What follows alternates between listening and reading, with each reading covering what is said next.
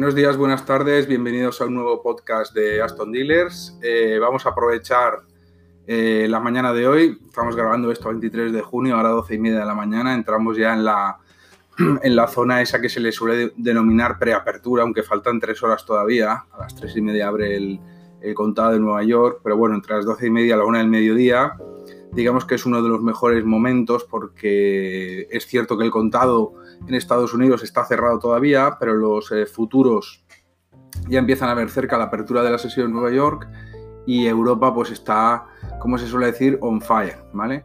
Bueno, vamos a empezar por el DAX, el DAX alemán. Os recuerdo que todos estos comentarios que vamos a hacer hoy de mercados, hablaremos del DAX, del oro y del petróleo, los tenéis como siempre comentados con sus eh, correspondientes charts, gráficos y comentarios de soportes y resistencias en la sección de actualidad de la aplicación de Aston Dealers, que os recuerdo que es, gratuita y os la podéis descargar eh, cuando queráis.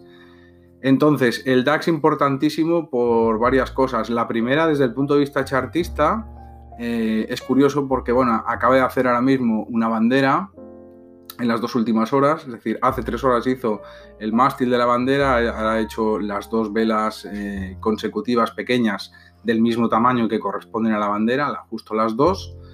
Eh, acordaros que cuando hablamos de bandera alcista eh, no importa el tamaño de las velas, lo que tienen que ser velas muy pequeñas y que estén en un mismo soporte. Bueno, pues ahora, ahora mismo, hace un cuarto de hora, 12.537 puntos, ha roto resistencia, que además nos coincide con segunda expansión de Fibonacci. Tenemos, por supuesto, activado el cruce alcista de las medias y tenemos también totalmente alcista el MACD en H1, ¿vale? En, el intradía. Eh, pues por técnico esto se va hacia, debería de irse por encima de los 12.700 puntos, porque como sabéis, en la figura chartista de la bandera lo que proyectamos es el mástil de la bandera, la vela larga. Lo podéis ver, repito, en H1 en el, en el DAX alemán. Por lo tanto, aquí en el DAX, nada más que los que hayan entrado a tiempo después de la primera ruptura de Fibonacci eh, hace cuatro horas sobre las entre las ocho y media y las 9 de la mañana, eh, pues perfecto. Y los que no, es ahora otra buena oportunidad para volver a entrar porque realmente ahora mismo está, o sea, no, es imposible encontrar un chart más, alcista que este. En el momento en el que indicadores como MACD, eh, medias móviles y rupturas de resistencias y expansión de Fibonacci pues eh, nos, nos coinciden, pues es el momento de entrar sin ninguna duda. Eh, hoy es un día también de noticias macro sorprendentes, pero sorprendentes desde el punto de vista positivo, con lo cual también es normal que, se produzca esta, esta, ruptura, a ver si deja atrás ya para siempre el famoso gap del, COVID-19. Esto en cuanto al DAX. Eh, los otros eh, activos que os había comentado para hoy, muy interesantes, vamos a empezar por el petróleo, que quizás más tranquilo, el petróleo sigue absolutamente alcista también. Si lo ponemos primero para analizarlo en diario, eh, es cierto que el MACD está un poco más parado, está un poco más, plano, pero si os fijáis en, las barras de histograma, siguen cierta tendencia alcista y la, y la, línea de señal, digamos que va pegado a las barras de histograma. Eso significa pues, que se mantiene el sesgo alcista y con poca volatilidad. Seguimos teniendo la volatilidad muy baja en el, en el barril de petróleo, el OVX, Hago un paréntesis, repito que lo tenéis todo eh, comentado y con los gráficos en la, sección de actualidad de nuestra aplicación, ¿vale?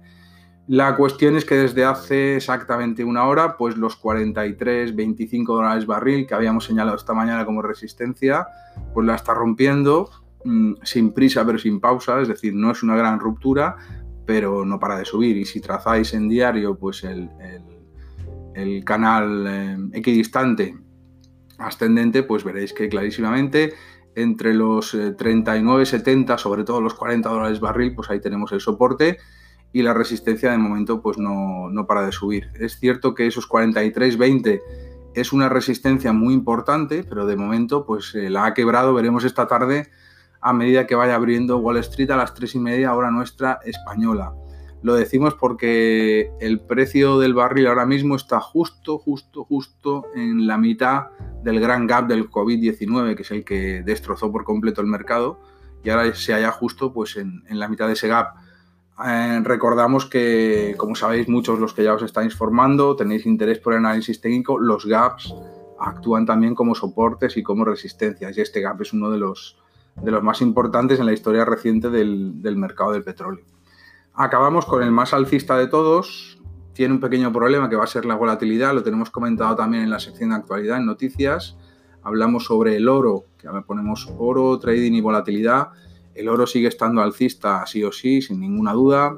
La vela de diario pues, nos ha abierto ya por encima de la vela de la sesión de ayer, que fue, fue muy alcista, nos llevó prácticamente hasta 1765, pero con mucha volatilidad. Como comentamos en la noticia y en la aplicación, sabéis que los bonos y el oro están correlacionados y hoy están saliendo noticias que tanto CTAs, que son una parte de las manos fuertes, como grandes fondos, pues están haciendo mucho trading en los bonos de 5 a 10 años y esa correlación del oro y los bonos a 5 o 10 años con tanto trading, al final pues lo que puede traer es mucha volatilidad que alguna de las rupturas alcistas pues sea difícil operar.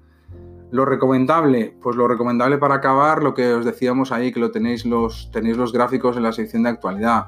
Eh, eh, operar ese triángulo de ruptura alcista que está roto en los dos tercios en H1 en oro, tomarlo como referencia esperar a las rupturas eh, largas que sean bastante contundentes para, pues, para tener un buen profit factor y si el triángulo se diera la vuelta en falsa ruptura, que todos sabemos que puede suceder, pues ahí ser un poco más prudentes y operar con, con take profit.